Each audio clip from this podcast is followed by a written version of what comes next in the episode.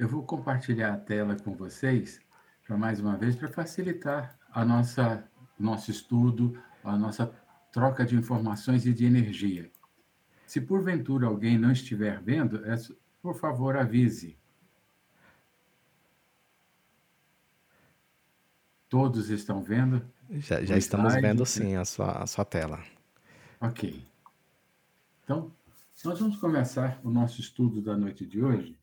Nós vamos falar um pouquinho sobre a transformação interior.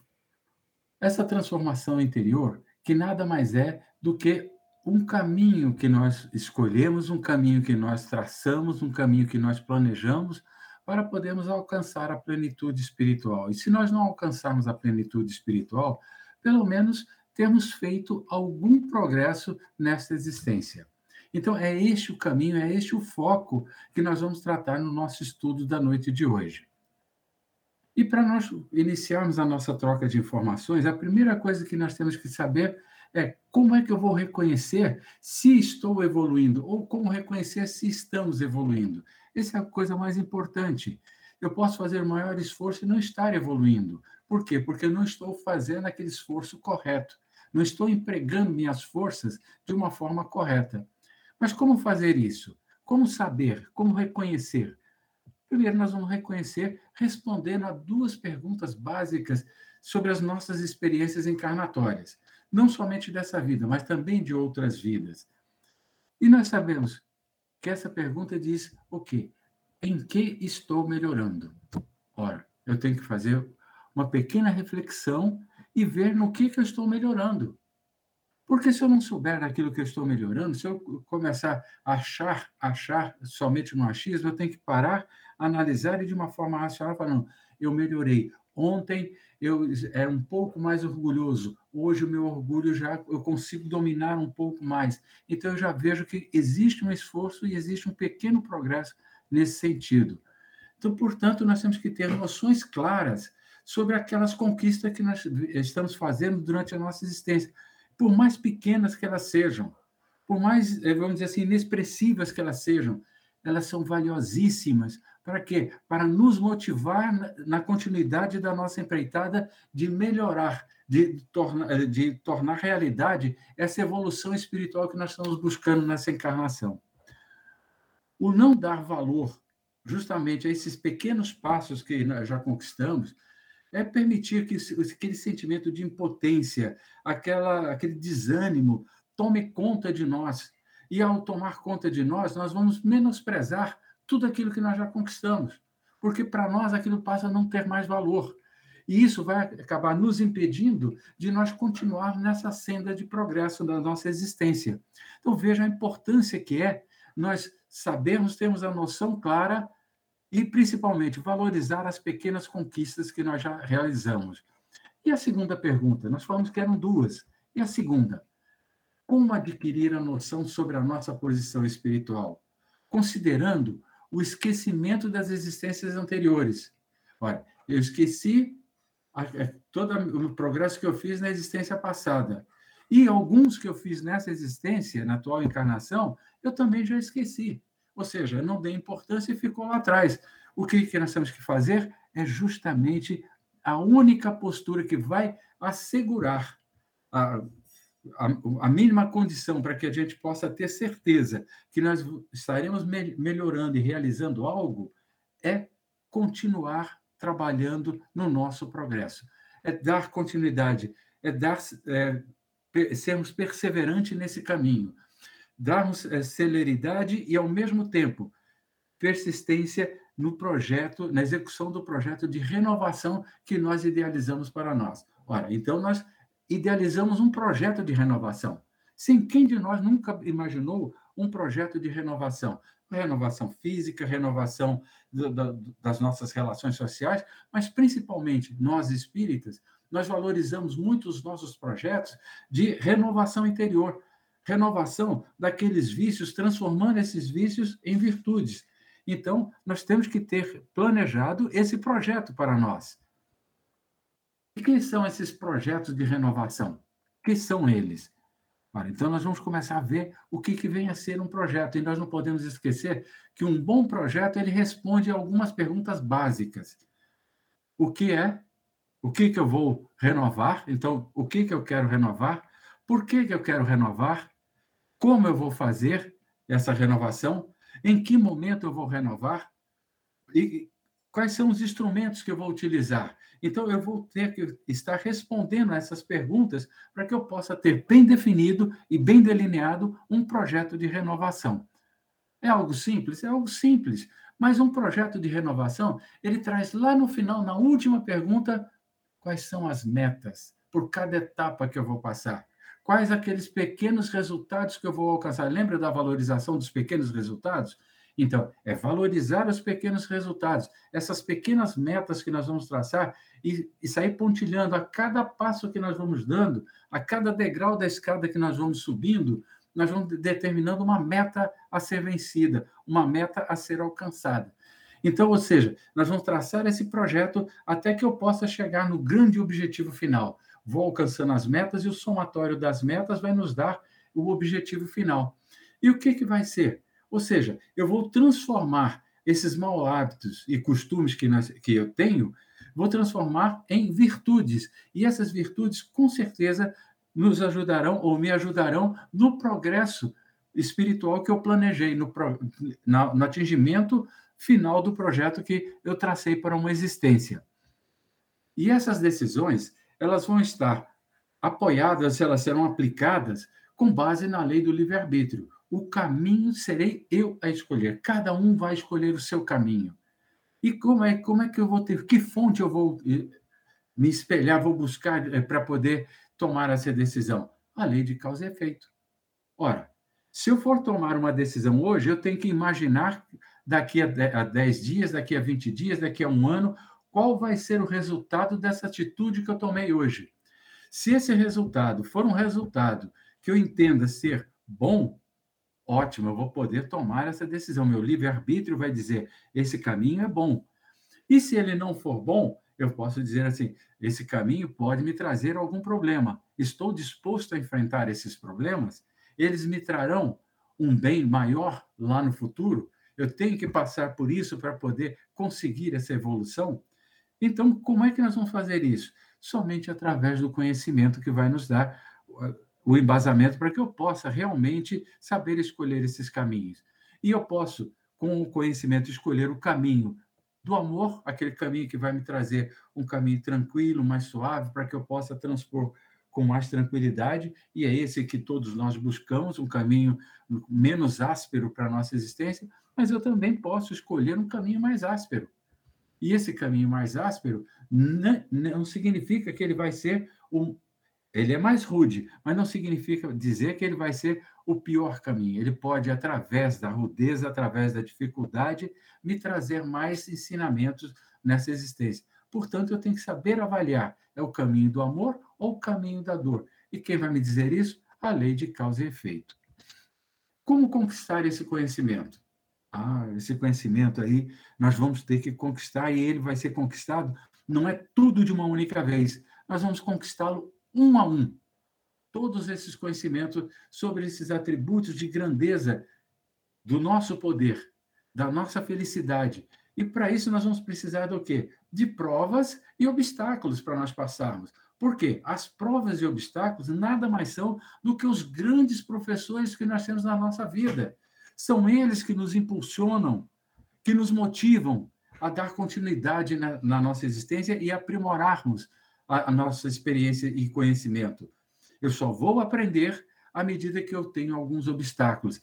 Se eu não souber que colocar a mão sobre um formigueiro, aquilo vai me causar dor e as formigas vão picar toda a minha mão, eu nunca vou dizer que aquilo ali eu não sei, eu não posso dizer que eu não vou fazer porque eu não sei. Eu posso colocar a mão inadvertidamente, mas se eu já passei pela experiência, ou se eu já ouvi alguém falar, alguém já me ensinou e já me mostrou algo nesse sentido, logicamente eu não vou fazer isso. Eu vou ter prudência ao colocar a mão. Então vocês vejam que é a experiência, é a dificuldade, é o obstáculo, é a prova que vai me mostrando o aprendizado prático da vida, e esse aprendizado vai fazendo com que eu possa tomar as melhores atitudes, escolher os melhores caminhos para a minha existência.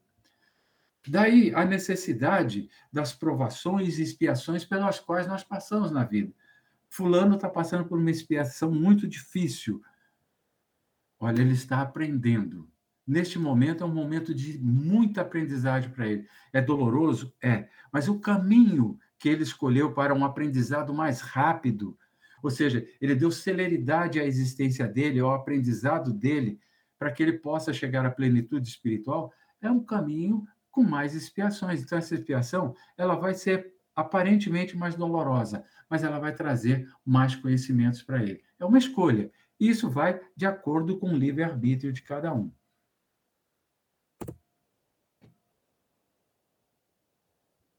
O mal, a dor, o sofrimento, eles são atributos da nossa vida. E principalmente a nossa vida num planeta de provas e expiações. E eles têm a necessidade de ser, eles têm realmente a necessidade de estarem presentes na nossa existência, porque eles são, na realidade, aquela, aqueles impulsionadores da nossa elevação, do nosso crescimento e da nossa evolução. São eles a mola propulsora da nossa evolução. São eles que nos mostram e que nos ensinam o caminho da evolução. E nos impulsionam para que eu possa buscar cada vez mais. O grande exemplo é que as grandes tecnologias, as melhores tecnologias, elas são desenvolvidas em períodos bem difíceis. E nós sabemos disso. Então, toda vez que nós passamos por um período difícil, nós conseguimos desenvolver tanto é, é, intelectualmente quanto espiritualmente, porque ao observar o sofrimento de outros ou o sofrimento pelo qual nós passamos, nós vamos minimizando algumas relações e algumas dificuldades. O sofrimento físico e moral, ele é necessário para quê? Para que o espírito seja depurado, para que o espírito possa aprender, porque nós somos criados simples e ignorantes.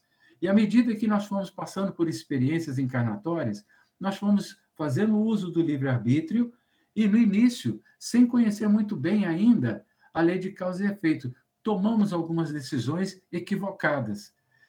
Caminhamos por outros caminhos. Deixamos de amealhar virtudes e amealhamos simplesmente alguns vícios e mal costumes. Para eliminar isso que já se sedimentou no nosso espírito, nós temos que ir limpando partículas por partículas, dessas partículas grosseiras, para que essa centelha divina da nossa criação possa novamente se converter numa luz radiosa que vai iluminar a nosso caminho, a nossa trajetória e o processo de transformação. Aqui nós vamos fazer um paralelo, e esse paralelo vai caminhar por alguns slides, por isso eu vou fazer um comentário aqui e depois não vou comentá-lo mais. Nós vamos ter aqui um ser adulto. O ser adulto é a borboleta, é um ser pleno, passou por todas as experiências. Então, ele é um ser pleno, um ser belo, um ser pleno, que ocupa o espaço da melhor forma possível. Mas nem sempre ele foi assim. E ele, para poder é, dar continuidade à existência da sua espécie, ele bota um ovo. E a, a existência começa a passar pelo mesmo ciclo. Esse ovo se rompe e nasce uma lagarta. A lagarta vai passar por algumas experiências. Ela vai subir nas árvores, vai se alimentar de folhas. A borboleta também faz a mesma coisinha, só que ela vai voando. Então, ela é mais célere, ela é mais fluida, é, ela é mais bela. Ninguém quer. As pessoas admiram a borboleta, mas não admiram a lagarta. Mas vejam só, a borboleta está dentro da lagarta, é aquela luz radiosa, brilhante, que está dentro de cada um de nós, mas está aqui guardado. E à medida que o tempo vai passando, chega um determinado momento que ela toma uma decisão. E essa decisão, ela se recolhe, entra numa reflexão íntima, uma reflexão interior, ela faz essa transformação interior e nasce a partir daqui um novo ser, um ser pleno que vai realmente fechar o ciclo da sua existência. E aí volta-se novamente a vivenciar esse novo ciclo. Então, traçando um paralelo sempre com o ciclo da borboleta, as expressões matar o homem velho, extinguir as sombras, é, vencer o passado, elas são usadas para marcar a, o processo de mudança interior, para simplesmente dar uma marca, olha, temos que fazer uma mudança interior, vamos acabar com essas sombras que nos acompanham a encarnações, esse orgulho, essa vaidade, esse egoísmo que nos acompanha a várias encarnações. Então, vamos acabar com isso. E para acabar com isso, eu tenho que fazer o quê? Eu tenho que fazer toda uma mudança, eu tenho que fazer uma reflexão sobre esses vícios e ir mitigando esses vícios um a um. À luz desses, dos princípios universais, ou seja, das leis naturais, nós sabemos que a morte não existe. Né? E nem a extinção.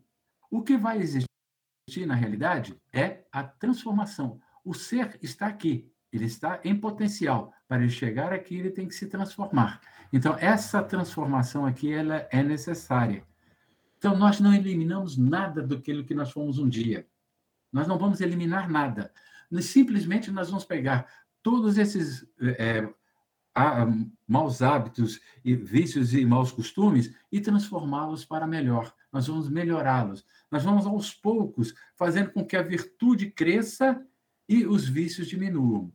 É isso que nós vamos fazer. Fazer com que essa balança, o fiel da balança, tente, é, é, comece a pender mais para o lado da, do, das virtudes e dos bons costumes, e que os maus costumes e os vícios comecem cada vez mais a desaparecerem da nossa vida. Vai ser de repente? Não. Vai ser paulatinamente, vagarosamente. À medida que um for evoluindo, o outro vai desaparecendo, vagarosamente. Olhar para o nosso mundo interior, superar principalmente as defesas que nós criamos para encobrir o quê? Nós nos recolhemos, às vezes as pessoas falam com a gente, a gente até cruza os braços para mostrar que nós estamos aqui olha, nos defendendo. Então, nós fazemos isso para esconder o quê? Para esconder as sombras, para esconder aquilo do que eu tenho vergonha de ser. Eu tenho vergonha de ser é, orgulhoso, eu tenho vergonha de ser egoísta, eu tenho vergonha de ser uma pessoa que se é, fica é, com raiva facilmente. Então, é, é, são esses fatos que nós nos envergonhamos, que nós temos que ir aos poucos percebendo e olhando para dentro, saber que nós temos. Mas como é que nós podemos fazer isso?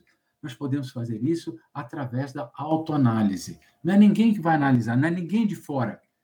É, somos nós mesmos que vamos olhar para dentro de nós e falarmos para nós mesmos: é, sou isso, tenho consciência, e à medida que eu crio consciência, eu consigo combater um bom combate. Temos, então, a oportunidade, dessa forma, de organizar a bagunça mental que nós, nós mesmos criamos. Qual foi a bagunça mental? Nós valorizamos mais, deixa eu ligar aqui, valorizamos mais os vícios e os maus costumes do que as virtudes e boas ações. Então, nós temos que começar a organizar isso, agrupar tudo num, num arquivo e tudo num outro arquivo. Vou começar a trabalhar esses arquivos paralelamente, fazer com que um comece a ser motivado e o outro, à medida que eu vou motivando esse, esse outro vai desaparecendo vagarosamente. Eu não vou tentar suprimir, sufocar, porque toda vez que eu tentar suprimir, sufocar, ou abafar qualquer coisa, ou matar qualquer coisa, eu vou torná-lo ali um mártir. E se eu tornar um mártir em algum local alguém, ou alguma coisa, aquilo se volta e se torna um herói às vistas dos demais. Então, tudo aquilo que ali está, eu tenho que deixar que ele vá se acomodando vagarosamente e que a minha mente possa reconhecer, o espírito possa reconhecer que aquilo não me faz bem. O que me faz bem é aquilo que eu estou tentando trabalhar e fazer evoluir de dentro de cada um de nós, valorizando as pequenas vitórias. A reforma íntima, portanto, não pode ser entendida como a destruição de algo para a construção de novo, de algo novo. Não, ela não vai destruir nada e não vai construir nada novo. O que, que ela vai fazer? Ela vai transformar. Essa construção, portanto, ela não deve ser de fora para dentro. Veja, ela não é de fora para dentro. Eu não consigo fazer a lagarta se transformar em borboleta. Somente ela, com ela mesma, dentro da pulpa, numa um processo interior que ela vai aos poucos se transformando em borboleta, até que um dia ela possa sair radiosa desse local transformada no novo ser. Essa transformação. E para nós, essa grande transformação vai ser a aquisição da consciência. Aquisição da, da consciência para quê? Para aprender a ser, para aprender a conviver, para aprender a se realizar como criatura humana. Então, aprender a ser, aprender a conviver e aprender a realizar, a se realizar como criatura humana. Nós vamos aprender. Seremos eternos aprendizes até o dia que nós somos chamados de volta à casa do Pai. Nessa vida, neste planeta, nós seremos eternos aprendizes. E na pátria espiritual, com certeza, continuaremos sendo eternos aprendizes. As imperfeições que fazem parte do nosso patrimônio, ou seja, nós já trazemos isso de outras encarnações, serão transformadas, assim como a lagarta se transformou em borboleta. Elas serão transformadas. Jamais elas serão exterminadas. Elas vão existir, elas estarão lá. Por quê? Nós vamos precisar sempre estar atentos, orando e vigiando, para que aquele, aquela consciência não permita jamais que aquele algoz do passado volte a dominar esse ser que luta hoje para poder se transformar num ser de luz.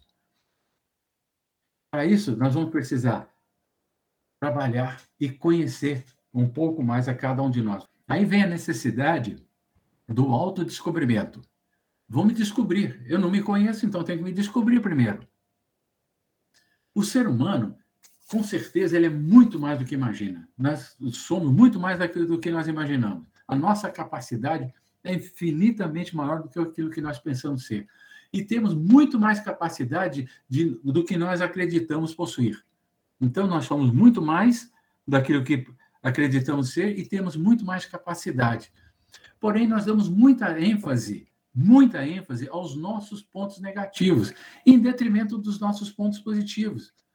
Quando nós olhamos alguma coisa, e eu falo assim, eu sou muito bondoso, olha o tom que eu falo, eu sou muito bondoso, está expresso aqui uma vaidade imensa. Eu quero que todos vejam que eu sou bondoso. Eu não falo que eu sou bondoso para mim, eu falo para que os outros vejam que eu sou bondoso. Então, eu não sou bondoso, eu sou vaidoso. Veja, eu estou valorizando um ponto negativo. E lembra que lá atrás nós falamos, nós temos que deixar esses pontos que são pontos que nós entendemos ser é, maus hábitos e vícios, deixar que eles por si só vá, desaparecendo e começar a valorizar justamente os pontos positivos. Fazer com que eu possa ser reconhecido como bondoso, isso aí é problema do outro ver e achar, mas que eu sinta no meu coração que eu começo a praticar a bondade em benefício do meu irmão. Mas por que, que eu tenho que fazer isso? Por que, que eu dou mais ênfase aos pontos negativos em detrimento dos positivos? É bem simples por que, eu faço isso. Porque eu estou acostumado a apontar isso nos outros. Eu aponto, ah, você é vaidoso, você é muito orgulhoso. Veja só como é que aquele fulano é egoísta. Então, eu estou acostumado a apontar para os outros e não estou habituado a apontar para mim mesmo. Então, quando eu começo a fazer essa análise, essa, esse autodescobrimento, eu começo a me transformar e me ver de uma outra forma. E aí sim eu começo o grande a grande transformação interior. Ao reconhecer os nossos pontos negativos, nós podemos fazer um planejamento. Lembra lá do planejamento? O que, que eu vou fazer, por que, que eu vou fazer e como eu vou fazer? Eu posso fazer esse planejamento com disciplina e transformar um por um esses pontos que nós entendemos ser pontos negativos da nossa existência em pontos positivos. Nós vamos transformando, fazendo com que eles possam ser melhorados um a um, reconhecendo os nossos pontos positivos, à medida que eu reconheço, mesmo que seja muito pequenininho, eu vou fazer o quê? Eu vou motivar, cada vez mais me automotivar a dar seguimento a esse trabalho que eu estou é, realizando, independentemente de crítica ou opiniões alheias. Ah, mas fulano está ficando bobo. Não, não se incomoda, eu vou ser bobo mesmo. Então, deixa eu ir devagarzinho aqui. Vou devagar. Ah, mas fulano passou por aquele desfeita lá e nem reagiu, não se preocupe, cada um tem só pode doar aquilo que tem. Então vamos devagarzinho vencendo os obstáculos a cada dia. Para isso, nós temos que ter o autoconhecimento. Nós nos autodescobrimos e aí nós vamos conhecer esse ser que acabei de descobrir. Então, eu tenho que conhecer esse ser. Porque senão, ao me olhar no espelho, será uma eterna incógnita. Então, saber compreender e lidar com os pensamentos, sendo capaz de regular os próprios estados emocionais, é a proposta do autoconhecimento. É começar a compreender e lidar com os pensamentos. Opa, então aqui já vem uma dica. A primeira grande dica: eu tenho que saber trabalhar os meus pensamentos. E se eu sei trabalhar meus pensamentos, eu vou começar a regular as minhas emoções. Essa é a proposta do autoconhecimento. Trabalhar os pensamentos, trabalhar a raiz de tudo aquilo que nos impede. É preciso, portanto, fazer o quê? Fazer um silêncio, mas um silêncio interior um silêncio que nos leve a olhar para dentro de nós e distinguir em nós os nossos pensamentos, como é que eles andam, como é que reage o meu sentimento diante de cada pensamento. Como é que ele reage? Eu estou no trânsito, levo uma fechada. Meu pensamento ali, ele é fração de segundo, é para dar o troco? Ou é para fazer uma prece? Vá com Deus, meu irmão. O que, que eu faço? Quais são os sentimentos que eu tenho? E a partir daí, que emoção vai aflorar, vai fluir desse sentimento? E qual vai, qual vai ser a minha atitude? Eu vou desejar que ele vá com Deus ou eu vou correr na frente e dar uma outra fechada nele? Veja que interessante isso, né? Então, o conhecimento de si mesmo é a chave desse melhoramento individual. Nós só vamos melhorar se nós nos conhecermos. Eu só, como nós falamos lá atrás, só não coloco a mão no formigueiro porque eu sei o mal que vai me causar. Se eu não conhecesse isso, com certeza eu iria lá, para mim era um montinho de terra e ia passar a mão ali numa boa, sem problema nenhum.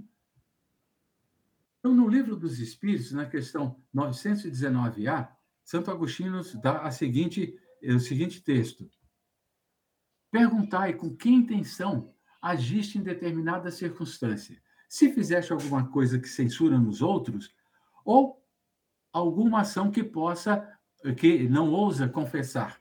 O que, que eu fiz? Fiz alguma coisa que eu censuro nos outros? Fui lá e fechei? Ou alguma coisa que eu nem ouso confessar? Ainda fui lá, fechei, xinguei. Sabe? Então, veja que tudo isso aí, ele está colocando por trás dessa pequena frase. E ele ainda diz mais: perguntar ainda isso. E se Deus me chamar neste momento para retornar à pátria espiritual? E ao entrar na pátria espiritual, onde nada fica oculto, teria eu de temer o olhar de alguém? Imagine, chegar na pátria espiritual, será que eu poderia chegar lá, ou alguém poderia chegar lá e falar assim, oh, não tem nada, então estou tranquilo, não tem nada. Ou fica lá encolhidinho no canto, esperando que ninguém olhe para ele, como um determinado personagem da escolinha do professor Raimundo, que diz, opa, você me achou aqui, eu não queria que você me achasse. Então, o que está ocorrendo aqui? É porque ele tem medo, vergonha de que alguém venha e lhe diga que ele fez algo que seria inconfessável. Ele fez algo que não é merecedor de dizer de uma pessoa que trabalhou a sua transformação interior, a sua reforma interior. E as respostas a essas perguntas, elas vão ser um motivo de repouso da nossa consciência ou vão indicarão que algo deve ser corrigido sempre é tempo de se corrigir. Até no último momento, no último suspiro, é tempo de corrigir, é tempo de refletir.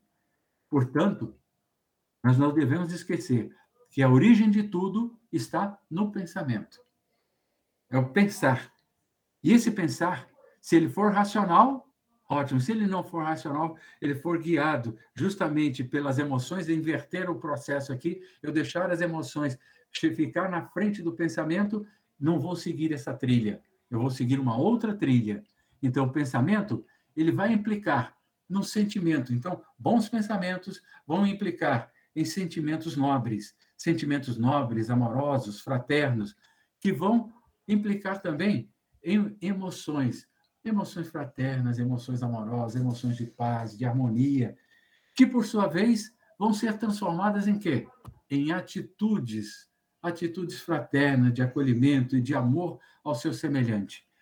E isso vai nos gerar a seguinte reflexão: Vejam que interessante essas reflexões. Chama atenção para alguns textos aqui. Não se pode querer controlar aquilo que não se conhece. Se eu não, não tenho meu autoconhecimento, eu não consigo controlar meu pensamento. E se eu não controlo o pensamento, eu não controlo o sentimento, não controlo a emoção e não controlo a atitude. Ah, mas controlar a emoção é muito difícil. Vamos ver agora? Pensamento sob controle significa sentimento proporcional à circunstância. Olha, pensamento, usar racionalidade, eu vou ter sentimento proporcional à circunstância. Aquele momento, vou ter um sentimento calibrado, bem racional, e vou poder tomar uma boa decisão. Podemos ter pouco ou às vezes nenhum controle sobre a emoção. Podemos ser aquela uma pessoa dotada de uma capacidade de emoção um pouco mais forte, mas nós podemos controlar, diminuir, mitigar essa emoção.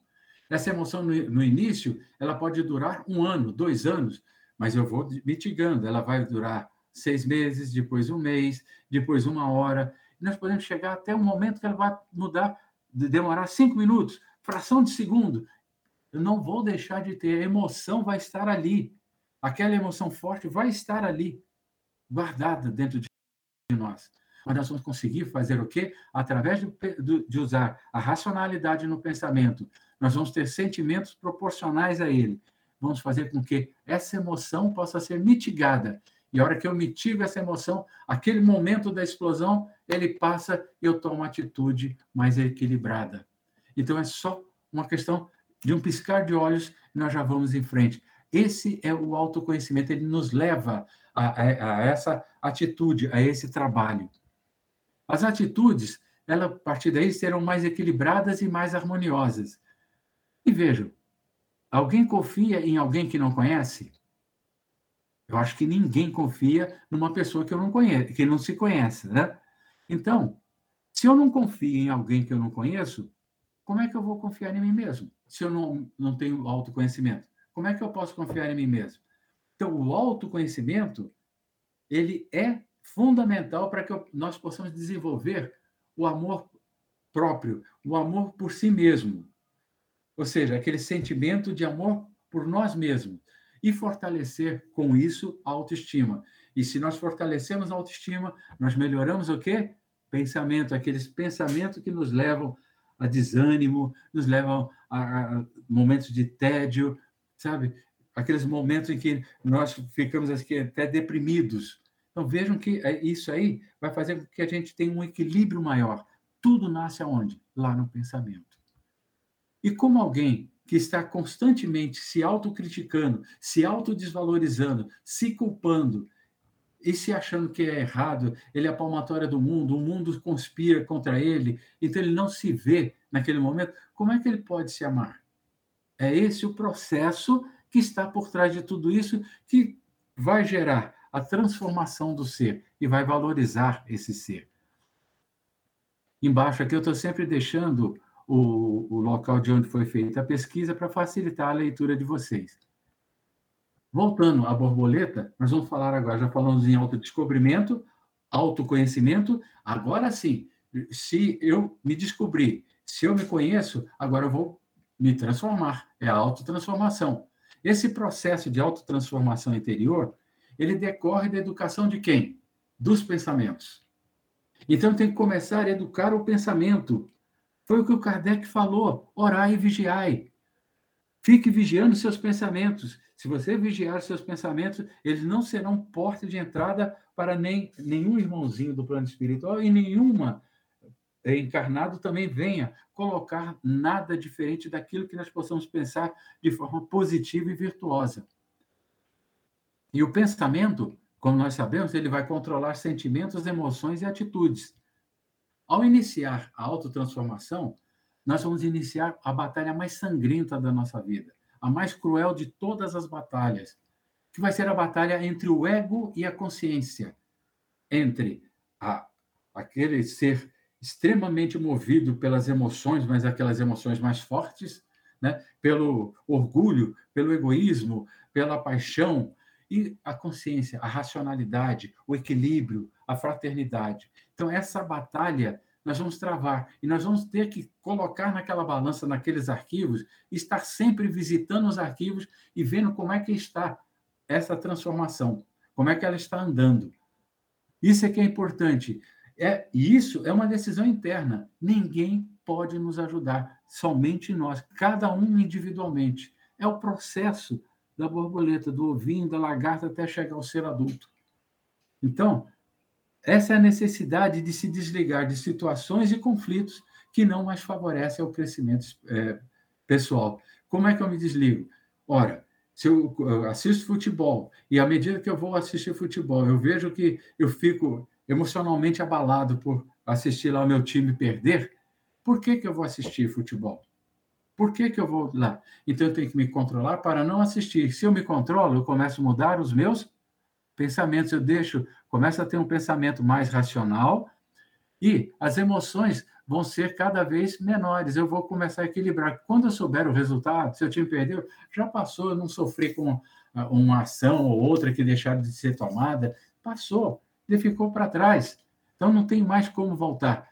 É isso aí que vai nos ajudar a mudar. São exemplos simples que eu estou trazendo para que possa facilitar a nossa discussão.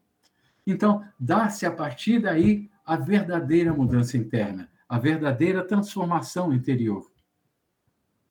Não se trata de simples modificação no comportamento do ser, mas é uma mudança dessas emoções de uma forma racional. A racionalidade vai começar no pensamento. Pensamento, sentimento e vai impactar nas emoções. Isso aí. É essa, esse caminho, é esse essa trilha, nós vamos começar uma trilha bem estreita, com uma pequena faquinha na mão ou com um pequeno facão, e vamos ter que ir desbastando até tornar isso uma imensa avenida pavimentada, onde nós possamos é, trafegar de uma forma bem tranquila. A reforma íntima ela é um trabalho do, de conhecer a si próprio. E ela permite a ocorrência cotidiana de transformações. Nós vamos nos transformar todos os dias na forma de construir os próprios pensamentos. Como é que eu vou construir? Eu tenho que estar vigiando. Se assistir o jogo de futebol me incomoda, não vou assistir. Se ver notícias no jornal vai me incomodar, vai me tirar o sono, eu vou ficar impactado, meu coração vai agir diferente. Então, por que, que eu vou passar por isso? Eu tenho que começar a me equilibrar. E à medida que eu vou me equilibrando, eu vou me preparando para, num determinado momento, voltar a conviver com tudo isso, mas já de uma forma mais equilibrada. Então, eu tenho que passar por isso e construir os próprios pensamentos e vivenciar as emoções de uma forma diferente. É preciso, portanto, ter coragem, disciplina e certeza, certeza absoluta que o processo é individual, intransferível e ninguém vai fazer nada por nós. Seremos nós os únicos agentes dessa transformação, porque ninguém vai crescer por nós. E lembre-se, nós estamos fadados ao crescimento e a sermos felizes. O que é necessário para a autotransformação? Vocês, pela figura, já estão vendo. O que é necessário para a autotransformação? Não tem outro caminho que não seja pela educação e conhecimento. À medida que nós passamos a conhecer, quem mais sabe, quem muito sabe, muito será cobrado. Então, se nós temos noção real de como nos transformar, nós seremos cobrados da nossa transformação e esforços que nós fizemos ou deixamos de fazer né, nesse sentido. Então, é educação e conhecimento. É extrair, principalmente da alma, os valores divinos, essa luz que nós recebemos quando aqui chegamos. Então, nós temos que transformar tudo isso para virtudes, tornar essa virtude um bem para todos nós. Não é exterminar o mal em nós, mas sim nós temos que buscar sempre fortalecer o que está adormecido, o bem que está adormecido em cada um de nós. Educação, nós todos nós sabemos que é disciplina e sentimento íntimo, fruto de, principalmente de um acordo celebrado conosco mesmo. Então, esse acordo, é, é, esse contrato, ele foi celebrado com quem? Eu comigo mesmo, e cada um de vocês vão celebrar com vocês mesmos. Ninguém vai celebrar esse contrato com mais ninguém. É individual. E para que nós possamos edu nos educar, é preciso orar e vigiar, tendo em vista Os hábitos que nós arregimentamos das outras encarnações, das vidas sucessivas, tem hábitos bons e tem hábitos que nós não gostaríamos de tê-los. Nós temos que separá-los e procurar motivar os bons e cada vez mais praticar aqueles que possam mitigar aqueles que nós entendemos não serem tão bons. Muitos definem o crescimento espiritual pela quantidade de obras externas. Ah, eu construí casas para aqueles mais necessitados, doei tanta cesta básica, eu fiz isso, eu fiz casaquinho para os recém-nascidos, eu fiz. Isso tudo é maravilhoso, mas isso são obras materiais. E a obra espiritual? O que, que eu fiz para o meu espírito evoluir? Será que isso aí foi o suficiente? Eu mudei interiormente? Ou algumas atitudes ficaram lá sem ser mexida, quietinha? E eu vou ter que passar por uma nova experiência encarnatória porque não fiz nenhum esforço nesse sentido. Então, nós temos que lembrar que o crescimento pessoal é fruto do esforço no sentido de nós nos tornarmos o quê? Mais humanos. Ou seja, cada vez mais humano. Ouvir o outro, se colocar, ter mais empatia com o sofrimento do outro. Então, essas coisas, nós começamos a trabalhar um pouco mais em cada um de nós. Segundo o livro dos Espíritos, na pergunta 780, tem a segunda questão. O progresso moral segue sempre o progresso intelectual? E a resposta é a sua consequência, mas não o segue imediatamente.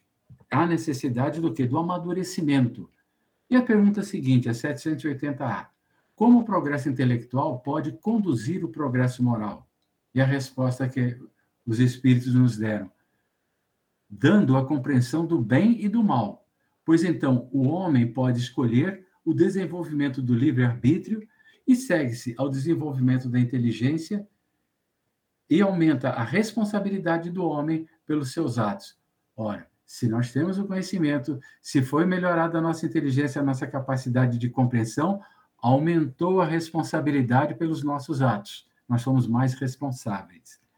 E na pergunta 365, ele nos diz: o espírito progride numa marcha ascendente, é sempre ascendente, imperceptível, muito pequena às vezes, mas o progresso não se realiza rapidamente nem simultaneamente em todos os sentidos. Num período podemos avançar na ciência e num outro podemos avançar em moralidade. Vai de acordo com o nosso momento, a nossa experiência de vida. Na 751, o desenvolvimento intelectual não acarreta a necessidade do bem. O espírito de inteligência superior pode ser mal, e nós conhecemos alguns espíritos, alguns companheiros de uma inteligência fantástica eh, que não agiram por bem, não agiram bem. E nós podemos dar exemplo do passado, do presente e no futuro, provavelmente eles voltarão ainda a estar encarnados e nós vamos presenciar novas cenas tristes em futuras existências. Na 192, podemos abreviar o caminho e reduzir as dificuldades somente o, aquele que é preguiçoso, que é relaxado, aquele que não quer nada, que não vai progredir. Todos nós progredimos. Agora, aquele que não quer progredir é como aquele aluno que não quer estudar, vai repetir de ano. Então, ele vai voltar e passar por novas experiências. Ele estará sempre passando pelas mesmas experiências, até que ele queira evoluir. A autoiluminação vem a partir de tudo isso. Depois de vencido essas barreiras, feitas as conquistas necessárias, nós vamos eh, buscar o estado da paz permanente, da harmonia. Sabe? Então, essa é uma meta que é difícil numa encarnação, mas através das multiplicidade das encarnações, nós vamos alcançar. Nesse estágio de alcançar essa eh, iluminação, o indivíduo consegue ser feliz. Mas se nós não alcançarmos, nós também vamos conseguir ser felizes com o que nós percebemos que nós temos aqui nesse momento. É, através dessa conscientização, é que nós vamos conseguir sermos mais felizes nesse planeta, passando por essas provas e expiações pelas quais nós mesmos escolhemos esses caminhos. E para iniciar essa grande viagem interior, nós temos que nos desfazer principalmente da ilusão da nossa inferioridade. Nós somos seres de luz, dotados de uma chama interior que nos liga, que nos assemelha ao Criador. Então, somos filhos de Deus, fadados à felicidade, à felicidade plena. Isso quer dizer que nós não devemos permitir a ideia de que somos insignificantes perante da vida. Sou um grãozinho de areia. Não, eu sou uma centelha divina. Posso ser uma em bilhões de centelhas divinas, mas eu sou uma. Então, é preciso ter determinação, o compromisso com os objetivos do nosso projeto, cada um tem o seu projeto, sabe o que quer e como quer, que nós pretendemos atingir. Ser iluminado, portanto, não é ser santo, mas é um ser consciente. Ele sabe o que ele faz, ele tem consciência da existência de Deus, mas principalmente a consciência de sua destinação e que ele só alcança isso com seu próprio esforço. A nossa jornada, a percepção da vida espiritual e de suas consequências, possibilita tornar a jornada menos penosa e sacrificada, porque nós temos esse conhecimento. Nós vamos mudando a escala de valores à medida que nós vamos evoluindo nas nossas virtudes, pois nada pertence ao ser humano que não esteja nele. Que, que não seja ele mesmo. Então, tudo que está no ser humano pertence a ele, é dele, é ele. E aquilo que não está nele não é dele. É do planeta, é da Terra. A jornada, ela não é uma via crucis, nem tampouco um mar de rosas, mas é um caminho traçado por cada um, de acordo com os nossos méritos e a nossa evolução que nós trazemos do passado essa jornada, eu tenho que caminhar somente com o necessário, as virtudes. Eu não posso pôr peso aqui, vícios e maus hábitos. Não é apenas pertencer a um credo religioso. É ter consciência da vida futura e da presença divina junto com cada um. Não é a religião que muda, é o ser que muda. Iluminar, portanto, é ter confiança em si mesmo, é viver sem ressentimentos, sem vínculos desnecessários e sem exigências às pessoas. São muitos os caminhos e os caminheiros ilustres que nos apontam o roteiro para alcançar a iluminação. Escolher o caminho, se eu vou para a esquerda, se eu vou para a direita, é de cada um. Agora, aqueles caminheiros que estão ao nosso lado, aqueles bons companheiros que estão nos, sempre nos orientando, eles estão ali, basta dar ouvidos a eles. Paulo de Tarso é o grande exemplo aquele fariseu inflexível que cumpria rigorosamente as leis do judaísmo. Ele ficava sempre se questionando sobre a, a dor dos diferentes destinos. Então, uma pessoa tinha um destino de ser escravo, outro destino de ser um, um guerreiro. Então, ele ficava se questionando. E isso levantava muitas dúvidas. Dois anos após o desencarne de Cristo, ele é, segue a Damasco para poder perseguir os seguidores do Cristo, que era o papel que ele fazia à época. E, num dado instante, ele é tomado por uma tonalidade de luzes diferentes e tem a impressão que o ar se abre diante dele, rompe. E aí uma voz vem e diz: Saulo, Saulo, por que me persegues? Quem sois, Senhor? Eu sou Jesus, Senhor, que quereis que eu faça? Levanta-te, Saulo, entra na cidade e lá te será dito o que te convém fazer. E Saulo retorna à cidade e lá ele recebe a mensagem de que ele deve ter, que ele tem uma missão evangelizadora, que é imprescindível concretizar. E ele concretiza isso. Se nós temos o cristianismo, cristianismo hoje, nós devemos a Paulo de Tarso porque foi ele o primeiro que escreveu, que transcreveu os ensinamentos do Cristo. Foi ele que foi aquele precursor que divulgou de forma metódica os ensinamentos do Cristo. Ele é a base do evangelho do Cristo. Todos que vieram, vieram depois dele e fizeram algo após Paulo de Tarso. E após voltar a enxergar pelas mãos de Ananias, ele se converte ao cristianismo e muda o nome para Paulo. Durante 16 anos, ele prega pela Síria, pelo Vale do Jordão, Síria, Cilícia, e foi perseguido principalmente pelos judeus, porque ele era judeu, ele era um fariseu, que consideraram Paulo um traidor. E no ano 64 depois de Cristo, ele foi morto pelas eh, legiões romanas nas perseguições é, aos cristãos instauradas por Nero. Ele nos lega uma frase muito é, é, é, singular. Ele diz: Não faço o bem que quero, mas o mal que não quero, esse eu faço. Porque ele está arraigado em cada um de nós pelas nossas experiências. Nós viemos simples e ignorantes, caímos num mundo de provas e expiações e fomos aprender com a dor. Então nós aprendemos, às vezes, de forma errada. Reformar é formar novamente, é dar nova forma. Ou seja, nós temos que corrigir as deficiências cujas raízes nós não sabemos onde elas estão. Portanto, nós temos que buscar as raízes de hoje, que é o pensamento. E não ter, nós temos que também motivar, nos automotivar para mudar. Nós não vamos exterminar o mal, e sim fortalecer o bem que está adormecido na nossa consciência. Então, portanto, nós não vamos reprimir, mas educar os nossos sentimentos. A mudança para melhor não implica em destruir o que fomos, mas dar nova direção ao que já conquistamos. Não queiramos destruir as sombras. Ela desaparece com a luz. À medida que a virtude vai aumentando, os vícios vão desaparecendo, porque as virtudes serão maiores do que os vícios e os maus hábitos.